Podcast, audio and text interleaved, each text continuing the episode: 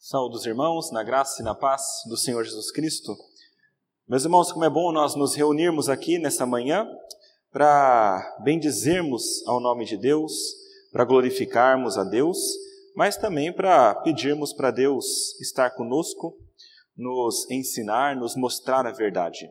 E é isso que nós faremos agora. Nós iremos ler a palavra dele e, com a graça dele, compreendê-la e, compreendendo-a, pela graça dele também, poderemos aplicá-la e termos uma vida mais santa, mais parecida com a que Deus requer de nós. Meus irmãos, hoje eu gostaria de falar um pouquinho sobre o homem de Deus. Eu falei em um sermão passado acerca daqueles homens que são os falsos mestres, e hoje eu gostaria de entrar e falar um pouquinho sobre aqueles que não são os falsos mestres aqueles que são os verdadeiros mestres, aqueles que são os homens de Deus, e falar um pouquinho sobre características que mostram estes homens para nós. Gostaria de levantar três características dos homens de Deus, do verdadeiro homem de Deus. E para isso, eu convido os irmãos a abrir a palavra de Deus lá em 1 Timóteo. Na verdade, nós chegamos finalmente à última exposição em 1 Timóteo, 1 Timóteo, capítulo 6, leremos os versículos 11 até o versículo 21.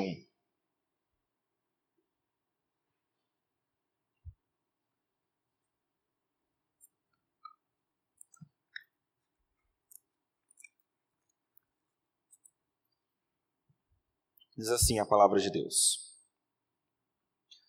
Tu, porém, ó homem de Deus, Foge destas coisas. Antes, segue a justiça, a piedade, a fé, o amor, a constância, a mansidão.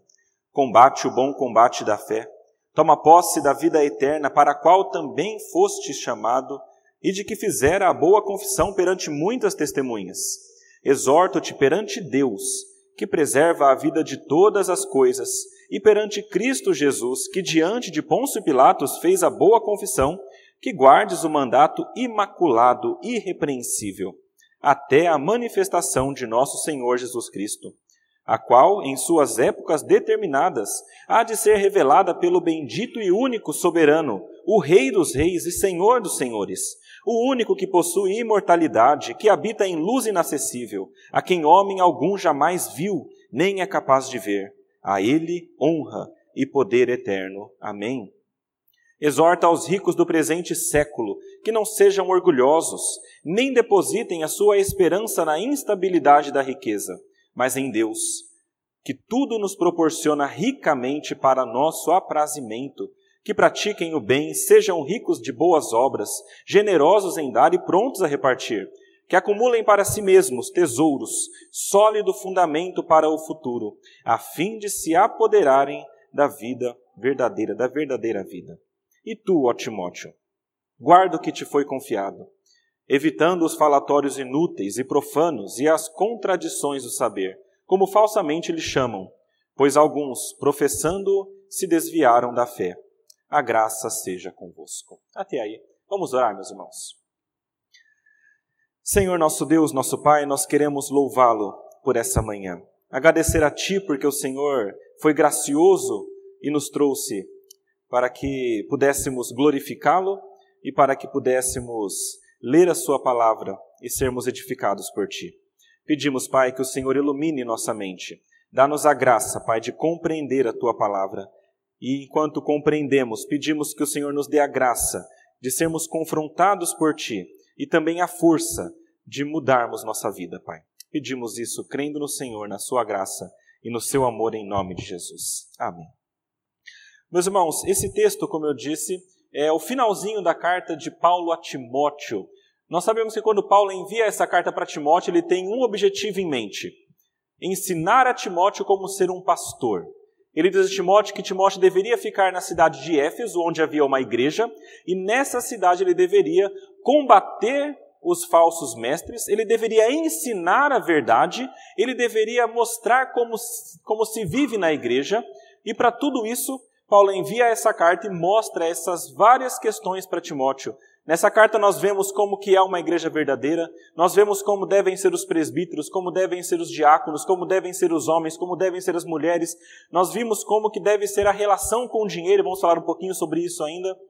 Nós vimos várias coisas que Paulo está mostrando para Timóteo, para que Timóteo seja de fato um bom pastor, mostrando para aquela igreja como ser igreja.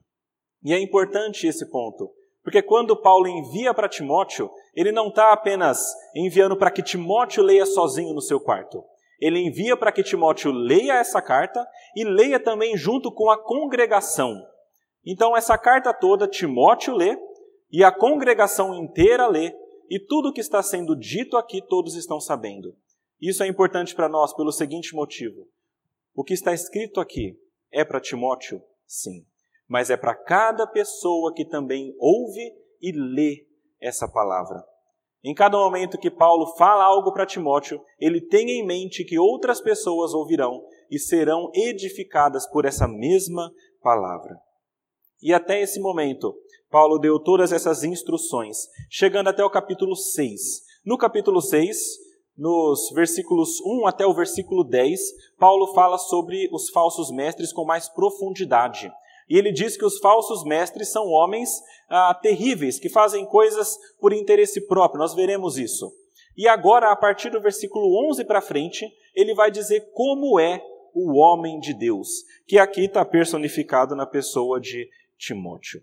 Então, hoje eu gostaria de levantar três características de um homem verdadeiramente de Deus. A primeira delas é que o homem de Deus é o oposto, o total oposto do falso mestre. Versículo 1, veja o que está escrito. Paulo fala assim: Tu, porém, ó homem de Deus, foge dessas coisas. Antes, segue a justiça, a piedade, a fé, o amor, a constância e a mansidão. Paulo usa uma palavra aqui, um termo, homem de Deus, não é simplesmente um homem que segue a Deus. O termo homem de Deus sempre foi usado na Bíblia para denotar um homem que foi chamado por Deus, enviado por Deus para fazer algum tipo de obra. São homens como Moisés que são chamados de homem de Deus, Josué, Davi, Elias, vários homens desses são chamados de homens de Deus porque eles foram levantados por Deus para fazer a obra de Deus. E Timóteo é um deles.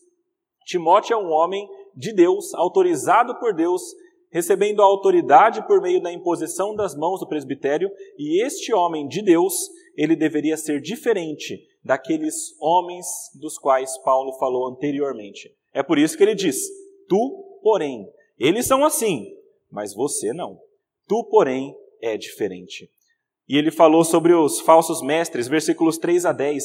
Depois vocês podem ler em casa, mas ele fala que os falsos mestres ensinam outra doutrina, eles não concordam com as suas palavras de Jesus, não concordam com o ensino da piedade, eles são orgulhosos, eles não compreendem o que eles ensinam, eles gostam de polêmicas, gostam de discussões, têm a mente pervertida, pensam que a religião é fonte de lucro, eles amam o dinheiro, eles querem ficar ricos e por isso tudo eles caem em cilada e perdição. Resumindo, o que os falsos mestres fazem? Eles amam o dinheiro, eles pervertem o ensinamento do evangelho, eles vivem em discussões e eles por isso são condenados. Mas Timóteo não poderia ser assim. É por isso que Paulo começa dando uma ordem para Timóteo: Timóteo, foge dessas coisas. E veja, não é foge deles, eles têm que ser combatidos, mas é foge dessas coisas. Essas que estão atraindo eles para o mal, você deve fugir.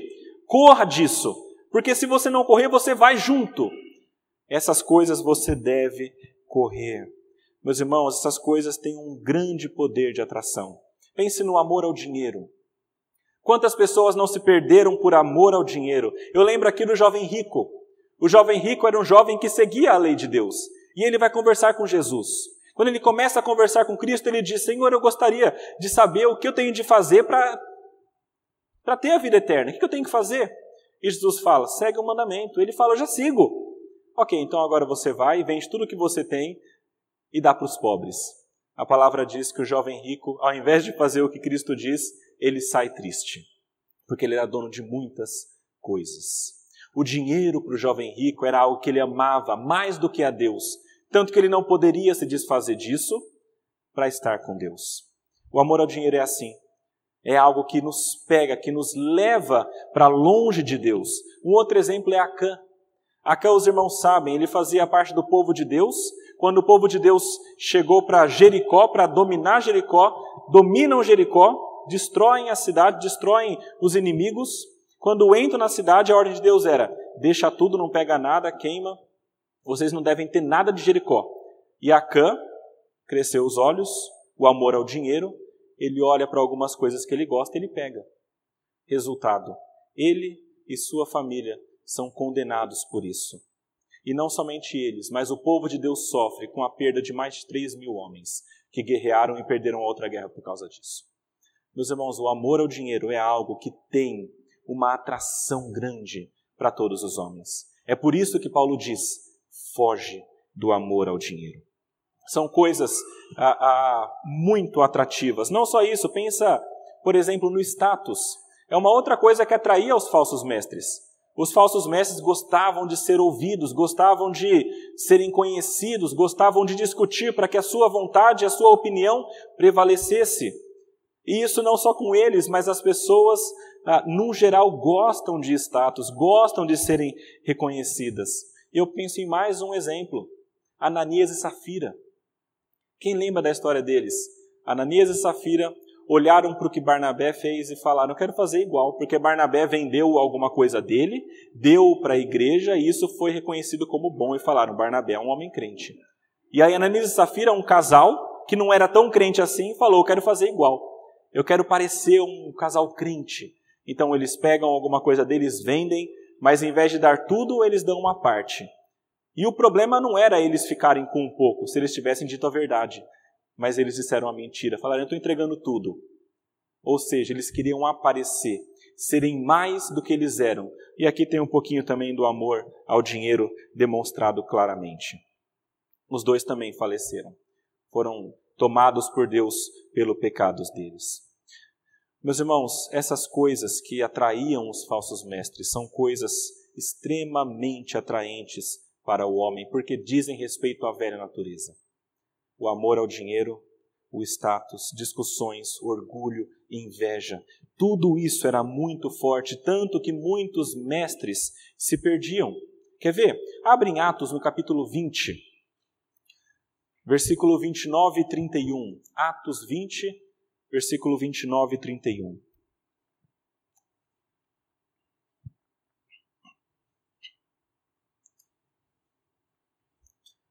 É quando Paulo reúne os presbíteros da cidade de Éfeso, da igreja lá da cidade de Éfeso, e conversa com eles, dizendo que Paulo se vai, mas eles ficam. E nos versículos 29 a 31 ele diz assim: é Paulo falando com os presbíteros: Eu sei que depois da minha partida entre vós penetrarão lobos vorazes, que não pouparão o rebanho e que dentre vós mesmos se levantarão homens, falando coisas pervertidas, para arrastar os discípulos atrás deles. Portanto, vigiai, lembrando-vos de que por três anos, noite e dia, não cessei de admoestar com lágrimas a cada um. Paulo está dizendo o seguinte: na igreja vão vir falsos mestres de fora, mas de dentro também. Alguns de vocês, presbíteros, hoje, que estão comigo hoje, vocês se levantarão, e alguns de vocês serão falsos mestres. Por isso, vigiem, porque essas coisas atraem as pessoas. Muitos homens que buscavam seguir a Deus se perdem por conta disso. E a ordem, então, de Paulo a Timóteo é: foge dessas coisas. Paulo deu uma, uma ordem parecida para Timóteo lá no capítulo 2 de 2 Timóteo. É um texto mais conhecido, a 2 Timóteo 2, 22. Ele fala assim: Foge outro sim das paixões, das paixões da mocidade. Segue a justiça, a fé, o amor, a paz com os que de coração puro invocam ao Senhor. Meus irmãos, tudo isso, para nós, diz o seguinte: o crente, especialmente o homem de Deus, o, o, o que é ordenado, tudo isso, mas o crente como um todo, precisa fugir daquelas coisas que o atraem para o mal tudo aquilo que atrai você para o mal, você deve fugir dessas coisas. E os exemplos bíblicos são muitos. Eu lembro de um que talvez seja o principal: José na casa de Potifar. A palavra diz que José estava na casa de Potifar, José era um servo, e a mulher de Potifar olhou para José e gostou dele. Achou que era um homem bonito. E decidiu que queria deitar com ele. E começou a perseguir o rapaz. E ele, sabendo que era errado, ele diz: não, não, não, até o ponto que ele sai correndo, ele foge. E por fugir, ele agrada a Deus e não comete o pecado. Diferentemente de Davi. A gente conhece a história de Davi. Davi estava na sua casa, enquanto deveria estar guerreando, mas está na sua casa. Ele olha para o povo e ele vê uma mulher que está tomando banho. Batseba. Quando ele olha para essa mulher, o olho dele cresce, ele, ele deseja essa mulher. E ele permite que isso cresça dentro dele. Ele não foge, ele continua. Ele continua a tal ponto que ele pede que essa mulher venha até ele, ele possui a mulher, a gente sabe a história toda. Ele, depois de muito tempo, se arrepende. A consequência vem que é a morte do filho gerado e também do esposo dessa mulher. Meus irmãos, Davi não fugiu. E por não fugir de algo que o atraiu para o mal, ele foi para o caminho do mal e acabou caindo. Meus irmãos, o crente precisa fugir. Fugir da impureza, fugir da idolatria, fugir de tudo aquilo que atrai para o mal. E a pergunta que eu tenho para você hoje é: você tem fugido das coisas que te atraem para o mal? Você sabe quais são? Você tem fugido das coisas que te levam para longe de Deus? Se é o amor ao dinheiro, se é o orgulho, se são outras coisas impuras? Essas coisas precisam estar longe de você. Foge de tudo isso. Mas enquanto você foge, você tem que saber para onde que você vai. É por isso que Paulo, depois de falar, foge dessas coisas, ele diz, segue essas outras. Tá aqui, em seguida no mesmo versículo, segue a justiça, a piedade, a fé, o amor, a constância e a mansidão. Essas são as coisas que um homem de Deus precisa seguir. Fugir daquelas e seguir a essas outras coisas, a essas coisas que são piedosas, que são corretas de serem feitas. Ele fala sobre a justiça, que é fazer o que é correto, o que é justo, o que é da vontade de Deus. Ele fala sobre a piedade, que é a religião verdadeira, é demonstrar devoção e reverência para Deus. Ele fala sobre a fé, que é a confiança, a plena certeza em Deus, em Cristo Jesus, na salvação, na eternidade. Ele fala no amor, que é você amar a Deus e ao próximo, seguir os mandamentos nesse sentido também. Ele fala sobre a constância, que pode ser traduzido também como perseverança ou paciência. Então é você perseverar apesar das situações difíceis no mundo e seguindo a Deus. E ele fala da mansidão, que pode também ser lido como gentileza ou humildade. Essas coisas têm que estar no homem de Deus. E veja que tudo isso é o contrário dos falsos mestres. Olha só, justiça. Eles não conheciam a palavra de Deus, e eles certamente não seguiam a vontade de Deus e caíam em ciladas. Piedade. Nós lemos que eles não concordavam com o ensino da piedade e com o ensino de Jesus. Então eles não faziam isso. A fé diz que eles se desviaram da fé. Fala sobre o amor, eles amavam ao dinheiro, não a Deus e aos homens. Eles amavam a si mesmos e queriam conseguir coisas para eles. Constância, eles não tinham nenhum tipo de perseverança, porque viam as dificuldades e eles corriam para serem supridos. Aonde? Em Deus? Não. No dinheiro. Eles buscavam o dinheiro de alguma maneira para suprir o que eles achavam que precisavam. E mansidão certamente não tinham, eram briguentos e orgulhosos. E tudo isso Paulo reforça no versículo 20. Vê aí no versículo 20 do texto que a gente está lendo. Paulo escreve o seguinte: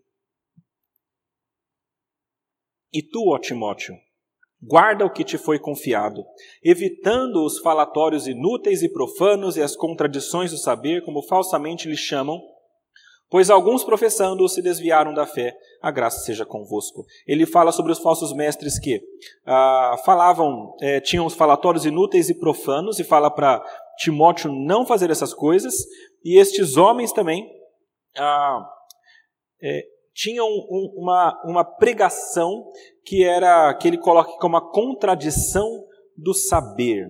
A contradição do saber parece ter a ver com uma, um pensamento filosófico da época.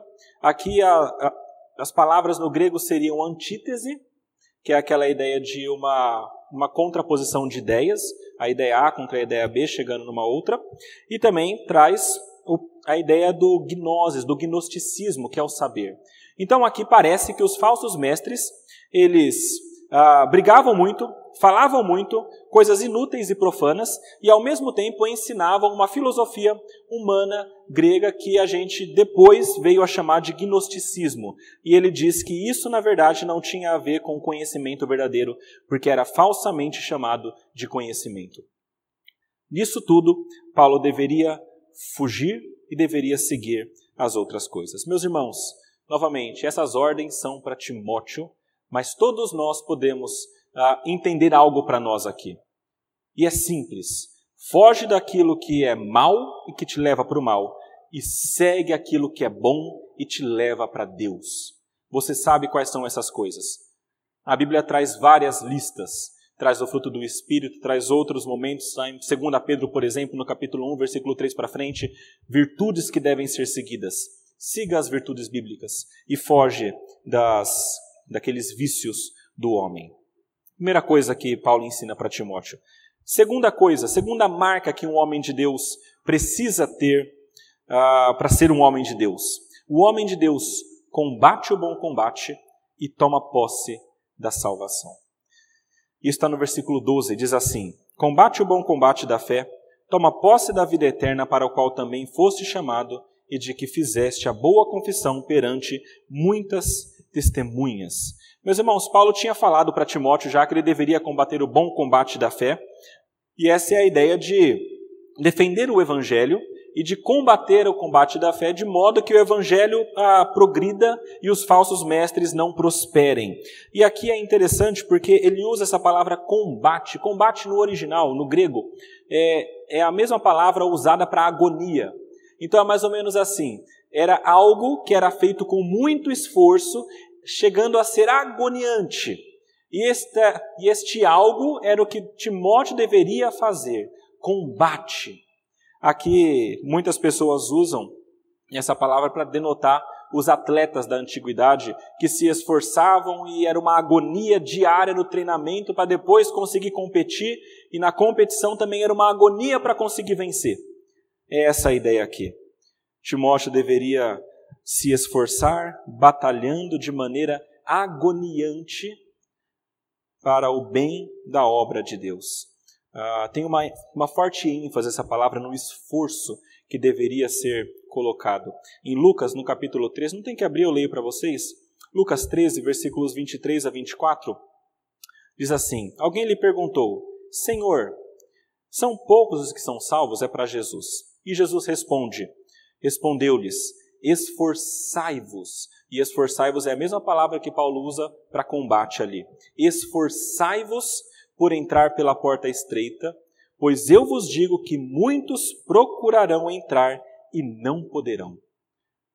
Quando a Bíblia traz essa palavra que Paulo colocou como combate, essa palavra de agonia, de um esforço que traz agonia, tem a ver com salvação, tem a ver com o esforço para a salvação e tem a ver com o ministério. E Paulo falando para Timóteo, é esse o ponto.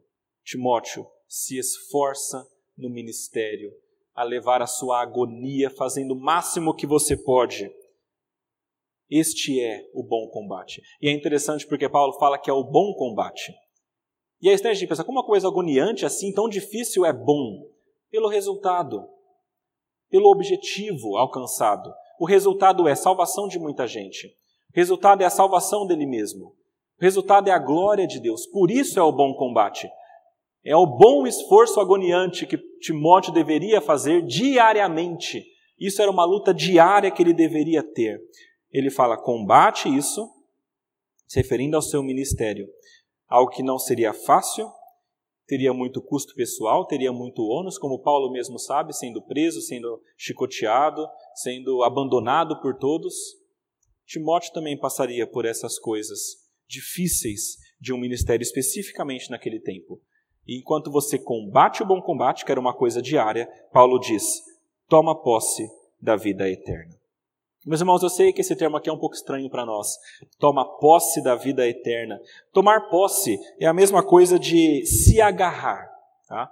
Ah, enquanto que, que o combate está em um tempo verbal que significa que tem que ser diário o tempo todo, aqui o tomar posse é de uma vez só deve se agarrar a essa salvação. Essa salvação que ele receberia em algum momento, ou já tinha recebido em algum momento, mas é uma coisa que acontece de uma vez por todas. E é interessante porque a Bíblia mostra isso. A Bíblia, para nós, ela mostra que o homem que é crente, ele de alguma maneira já recebeu a salvação, de uma vez por todas, mas de alguma maneira, quando chegar o dia final, ele vai receber essa salvação, essa vida eterna, de maneira plena e abundante. É aquela velha tensão do já e ainda não. Já somos salvos? Já, mas ainda não. E a gente vai ser, vai ser plenamente. Por enquanto a gente já é, já é, mas ainda não. É a tensão do já e ainda não, o prometido que já aconteceu e do que vai se completar. E para Timóteo é a mesma coisa, você já é salvo. Por isso, combate o bom combate, tomando posse dessa vida eterna, ou seja, tomando posse dos benefícios da vida eterna, da vida que Deus te deu, da condição que você tem para batalhar. E ao mesmo tempo, é, toma posse da vida eterna, porque no final dessa batalha toda, dessa agonia toda, você vai receber a vida eterna. Que também traz o entendimento daquela, daquelas, daquelas, daqueles exercícios físicos e, e dos esportes gregos daquela época. Era uma agonia até a hora da vitória. Na vitória recebia-se o prêmio. Meus irmãos, Timóteo deveria se esforçar ao máximo, levando a sua agonia pelo bem da obra de Deus, e isso até o momento dele também receber ah, o prêmio da sua vocação, que é a salvação. E olha novamente como é diferente o homem de Deus e o falso mestre. Lembra que o falso mestre, ele foi atraído pelas coisas ruins e isso levou com que ele se perdesse. Versículos 3 até 10 fala isso né, nesse capítulo.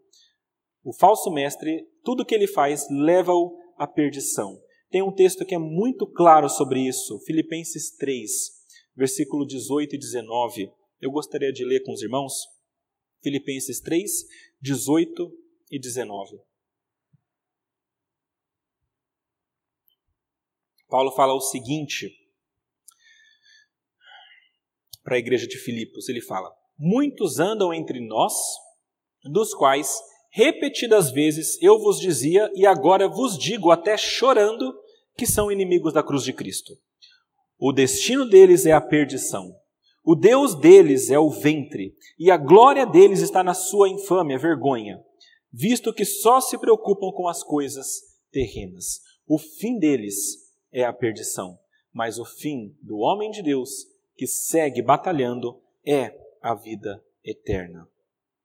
E novamente eu digo, esse termo tomar posse é um pouco estranho para nós. Então a pergunta é, quando a gente lê isso aqui, e tem algumas teologias que a gente ouve, é, isso significa então que nós recebemos a vida eterna pelo tanto que nós trabalhamos e nos agoniamos pelo, pela obra de Deus? Não, a, a Bíblia é muito clara quando diz que não. Nós não recebemos a vida eterna porque nós trabalhamos muito para Deus. Por outro lado, a Bíblia é muito clara quando diz que o trabalho para Deus, as boas obras, as virtudes que vêm da parte de Deus, quando estão em nossa vida, confirmam que nós somos salvos. Essa é a tônica de Filipenses 2, versículos 12 e 13. É no mesmo texto que eu, mesmo livro que eu li esse outro versículo, e Paulo fala assim: Amados meus, como sempre obedecestes, não só na minha presença, porém muito mais agora na minha ausência, olha o que Paulo fala: desenvolvei a vossa salvação com temor e tremor. Ou seja, você tem que desenvolver, você precisa fazer, você precisa garantir que você de fato é um salvo. Isso é uma coisa sua.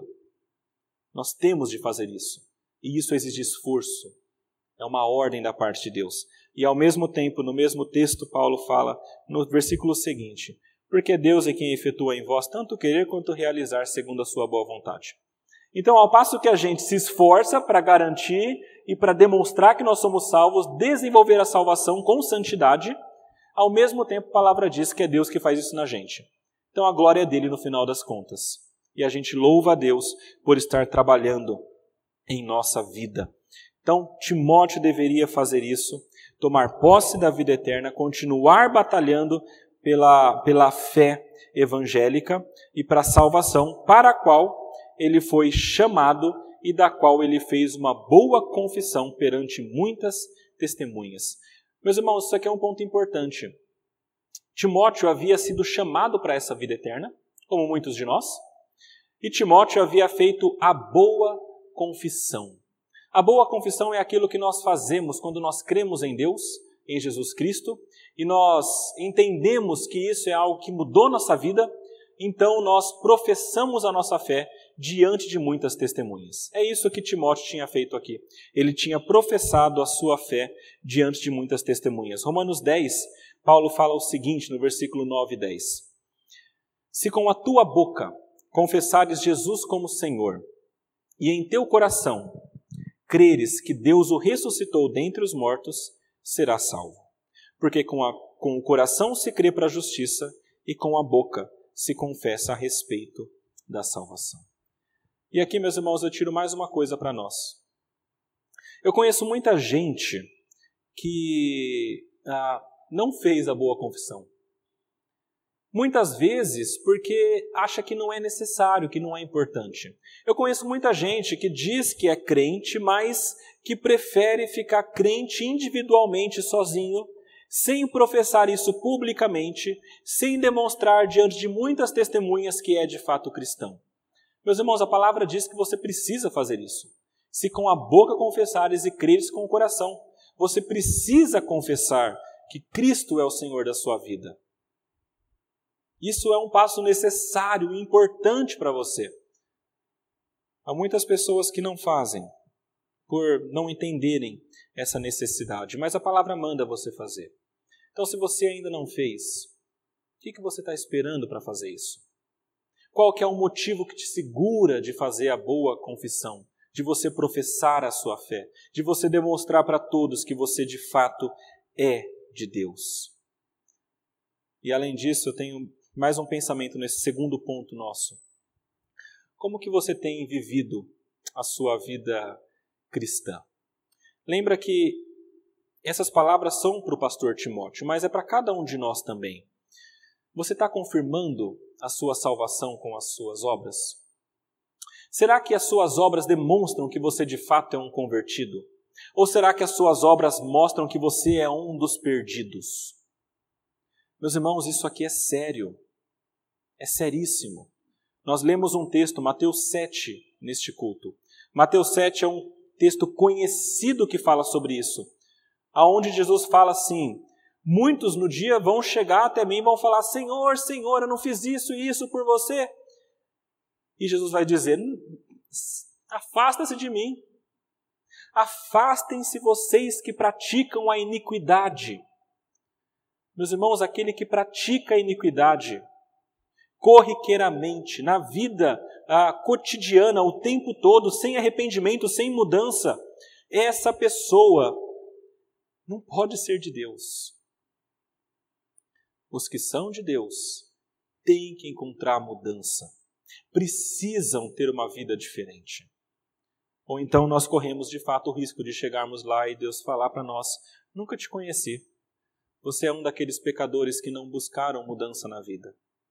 Novamente, meus irmãos, a salvação não é pelas obras, mas as obras confirmam. Se você não tem as obras, pode significar que você nunca foi salvo. Isso pode mudar, é claro. Então busque ao Senhor, como diz a palavra, busque a Deus enquanto o pode achar. Meus irmãos, Paulo, depois de falar com Timóteo, sendo o homem de Deus, para ele fugir da impiedade seguir o que era justo, combater o bom combate tomar posse da vida eterna, agora ele chega ao ponto final aqui, aonde ele diz que o homem de Deus, como uma última característica, mantém o evangelho puro e exorta a todos. É muito interessante esse, essa parte do texto, ah, porque mostra a importância do Evangelho. Versículos 13 até o versículo 16. Paulo escreve o seguinte para Timóteo: Timóteo, exorto-te perante Deus que preserva a vida de todas as coisas e perante Cristo Jesus que diante de Pôncio Pilatos fez a boa confissão, que guardes o mandato imaculado e irrepreensível até a manifestação de nosso Senhor Jesus Cristo, o qual, a qual em suas épocas determinadas há de ser revelada pelo bendito e único soberano, o Rei dos reis e Senhor dos senhores, o único que possui imortalidade, que habita em luz inacessível, a quem homem algum jamais viu nem é capaz de ver. A ele honra e poder eterno. Amém. Meus irmãos, Paulo faz uma chamada, uma exortação solene a Timóteo. Ele usa a palavra exorto-te, que é uma ordem, eu te ordeno, eu te comando. Ele não faz simplesmente uma ordem para Timóteo simples. Ele diz: Eu te ordeno diante de Deus, Senhor da vida, Rei dos reis, e diante de Jesus, seu filho, que voltará um dia e que fez a boa confissão diante de Pôncio Pilatos. Meus irmãos, é muito sério o que Paulo tá para falar para Timóteo. Porque ele chama Deus e Jesus para que sejam testemunhas. Ele quer colocar Timóteo numa situação que ele entenda a seriedade daquilo que ele vai dizer para Timóteo. E a ordem para Timóteo é simples: Timóteo, guarda o mandato imaculado e irrepreensível. Mandato, meus irmãos, é a mesma palavra muitas vezes usada na Bíblia para significar os mandamentos, as ordens de Jesus, as ordens de Deus, a, a lei do Antigo Testamento. Tudo isso era chamado de mandato, mandamento. É o mesmo tipo de palavra, a mesma palavra usada. E quando Paulo usa o mandato aqui, a ideia é justamente essa, daquela é, é, do evangelho que vem da parte de Deus que não pode ser negociado, da lei, da vontade da parte de Deus, que precisa ser pregada integralmente e não pode ser modificada de maneira nenhuma. Lembra que os falsos mestres modificavam ela. Os falsos mestres não concordavam com a doutrina de Jesus e da piedade, e eles modificavam o tempo todo. Ensinavam coisas sobre a lei que eles não entendiam. Isso tudo Paulo fala em 1 Timóteo. Mas para Timóteo, ele diz: Você é um homem de Deus. Para você é diferente. Você precisa guardar puro o evangelho. Paulo faz isso outra vez com Timóteo, quer ver? Abre 2 Timóteo aí, lá no capítulo 4, versículos 1 a 5. E ele traz a mesma tônica, a mesma ideia, mas isso numa segunda carta para Timóteo. 2 Timóteo, capítulo 4, dos versículos 1 até o 5. Timóteo fala assim: Conjuro-te perante Deus e Cristo Jesus. Então, de novo, ele chama e ele faz, e ele faz esse, esse ajuntamento solene diante de Deus e de Jesus, que há de julgar vivos e mortos pela sua manifestação e pelo seu reino. Prega a palavra. Insta quer seja oportuno, quer não, corrige, repreende, exorta com toda a longanimidade e doutrina pois haverá tempos, e veja só, em que não suportarão essa doutrina. Pelo contrário, as pessoas cercar-se-ão de mestres segundo as suas próprias cobiças, como que sentindo coceira nos ouvidos, e se recusarão a dar ouvidos à verdade, entregando-se a fábulas. Tu, porém, sê sóbrio em todas as coisas, suporta as aflições, ó o bom combate, faze o trabalho de um evangelista, cumpre cabalmente o teu ministério. No versículo 20 do texto que a gente está lendo, fica mais evidente quando Paulo fala: E tu, Timóteo, guarda o que te foi confiado. Meus irmãos, o que Paulo está dizendo aqui muito claramente é que o evangelho que havia sido confiado a Timóteo não poderia ser deturpado. Nem nada pode ser colocado e nada pode ser retirado ele deve guardar isso puro.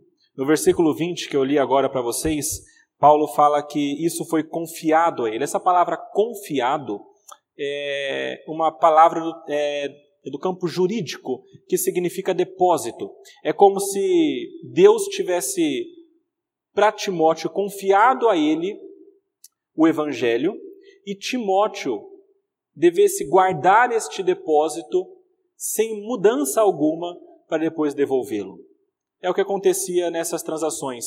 Ah, alguém dava alguma coisa para outro, o outro guardava como um depósito e depois devolvia. Essa é a ideia. Então isso aqui não poderia ser modificado, porque não vinha de Timóteo, vinha de Deus. Ele está apenas guardando aquilo que é de Deus e pregando aquilo que é de Deus. Meus irmãos, a, a manter o evangelho puro, a palavra pura é algo muito necessário e importante para o povo de Deus. E, na verdade, muitas vezes os homens são tentados a modificá-lo. Os homens são tentados por várias razões. Algumas delas, por exemplo, o medo da morte. Em alguns países naquele tempo também o medo da morte era algo era algo visível. Se eu ensinar isso aqui, vão querer me matar. E queriam matar de fato Paulo, Timóteo, o pessoal todo. E mataram muitos, porque era um ensinamento ah, difícil de ser engolido. As pessoas não aguentavam, elas queriam ouvir outras coisas. Por isso que elas iam para os falsos mestres. Mas o medo da morte não deveria fazer com que ele mudasse o evangelho. O medo de não ter sustento, falar alguma coisa que as pessoas não gostam de ouvir e então o sustento ah, ia embora. Isso naquele tempo para ele que era sustentado também. Ah, o desejo de riqueza, os falsos mestres caíam nisso aqui. Eles queriam ficar ricos. Então, quanto mais gente confiasse neles, estivesse com eles, mais eles ganhavam. Então, falavam coisas boas e gostosas de se ouvir que eram o evangelho deturpado. O desejo também de aceitação, de status, como nós já falamos. Então Paulo diz: Timóteo, você não pode ser assim. E ele lembra a Timóteo de quem é esse depósito. Isso aqui é muito interessante. E quando Paulo chama Deus e Jesus para serem testemunhas, ele nos fala alguma coisa de Deus e de Jesus. Ele fala: Deus é aquele que dá vida, é o único com imortalidade, o Rei dos Reis, Senhor dos Senhores.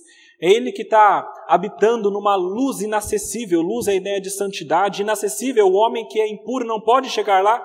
Este Deus é que está de testemunha, é dele que é o Evangelho, e você não tem direito, e você seria louco de deturpar esse Evangelho. É isso que Paulo está dizendo para Timóteo aqui. E dizendo para ele: não se preocupe com a vida, porque é de Deus que vem a vida, é de Deus que vem a imortalidade, é Ele quem vai te dar a vida eterna, não são os homens. E não são as dificuldades deste mundo que vão fazer com que você perca essa salvação.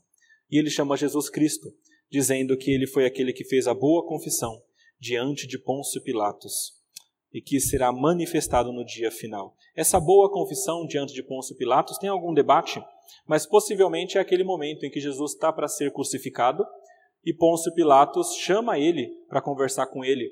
E, e ele diz: Estão te acusando de você falar que você é rei, você é rei dos judeus, tudo mais. E aí Jesus responde algo interessante. João 18, 36 e 38.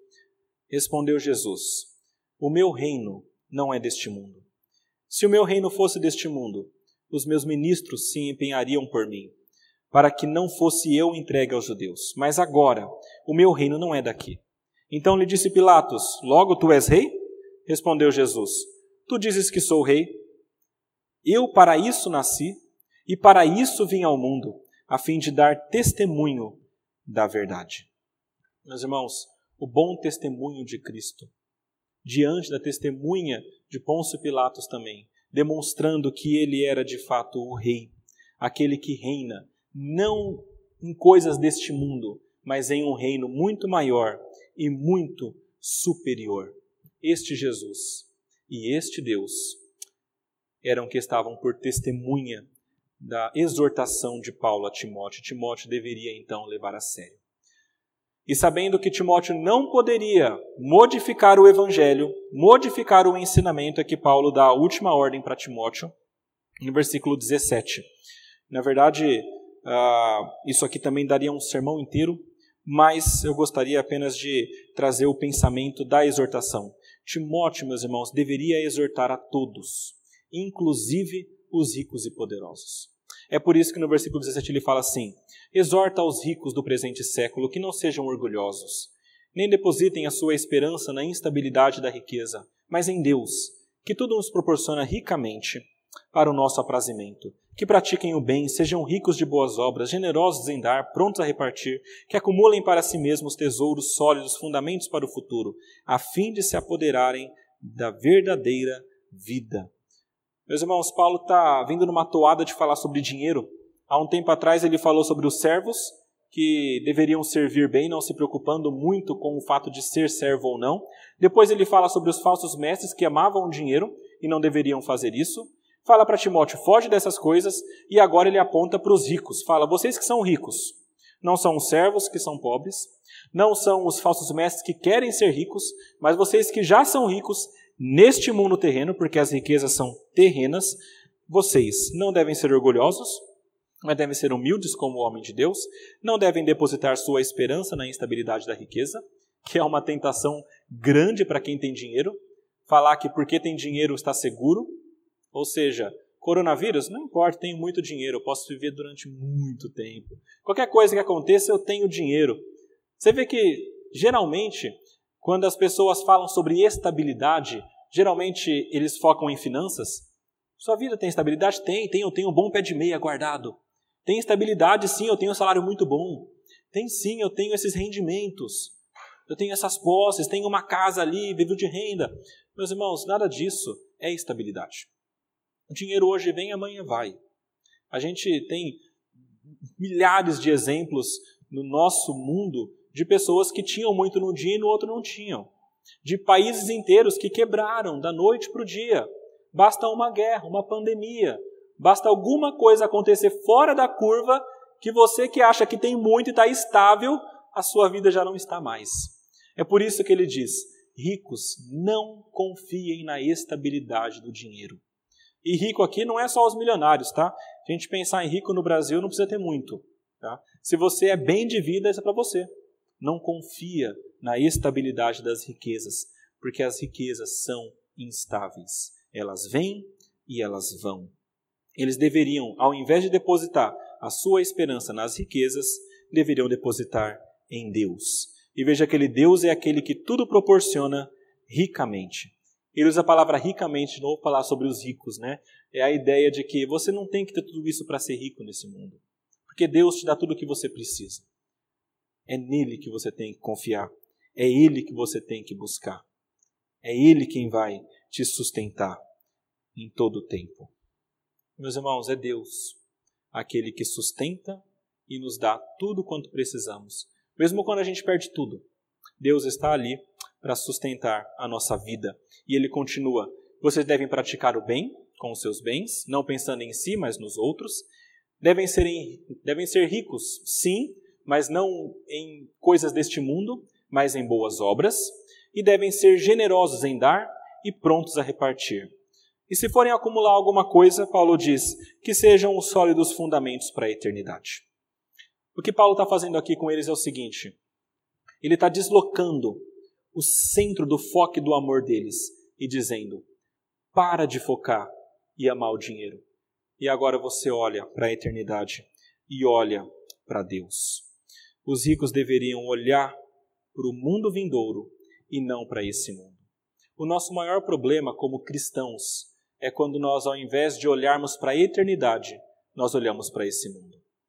Ao invés de olharmos para as riquezas do céu, nós olhamos para a nossa situação desse mundo. E isso é terrível. E a pandemia tem revelado muito isso. Se você está desesperando demais por causa da pandemia, porque não está entrando dinheiro e tal, então é hora que Deus está te chamando para confiar nele. E se você não está conseguindo, é porque a sua visão não está ainda deslocada. Você está olhando muito para esse mundo e pouco para o outro. Olha para a eternidade. Olha para Deus. Ele está acima de tudo isso. E esse mundo aqui é passageiro. Uma hora ou outra ele vai acabar. Como que está o seu foco? Está bem ajustado? Está olhando para Deus ou está olhando para o dinheiro? As riquezas desse século não podem ser comparadas às riquezas do mundo vindouro. Então ajuste o seu objetivo de vida, ajuste o seu foco, junte tesouros não aqui, mas nos céus e é lá que você deve focar e olhar. Meus irmãos, tudo isso Paulo diz para tentar ajudar Timóteo a ser um bom pastor e exortar aquelas pessoas, guardando o depósito, ensinando o evangelho, e tudo isso ensina para a gente também algo muito importante, e talvez seja a questão principal. Olha para Deus e tenha fé nele. Tenha fé de que ele já te salvou e de que você no dia final vai estar com ele na eternidade. Paulo termina dizendo: A graça seja convosco. Que a graça de Deus de fato seja conosco, nos guarde e nos ajude a sermos homens fiéis, homens e mulheres que seguem a Deus. Vamos orar? Senhor nosso Deus, nosso Pai, nós lemos a Sua palavra, Pai, que nos mostra a verdade. Nos mostra, Pai, como nós somos falhos, como nós precisamos de Ti, como muitas vezes nosso coração não está no Senhor, como nós não confiamos em Ti. Pedimos, Pai, a Sua graça. Ajuda-nos, Pai, a sermos crentes fiéis, homens e mulheres que seguem ao Senhor. Ajuda-nos, Pai, a sermos pessoas que buscam o Teu reino acima de tudo e não as coisas deste mundo. E dá-nos a graça, Pai, de confiar que enquanto nós buscamos ao Senhor, enquanto nós glorificamos a Ti, enquanto nós focamos em Ti, o Senhor vai nos suprir em tudo que nós precisamos. Pedimos, Pai, que o Senhor nos dê essa fé. É necessário confiança, é necessário fé, que só vem de Ti. Ajuda-nos, Pai, na nossa falta de fé, aumenta-nos a fé e dá-nos a graça de sermos cada vez mais confiantes no Senhor e mais parecidos com o Seu Filho Jesus. Essas coisas nós pedimos e agradecemos, em nome de Jesus. Amém.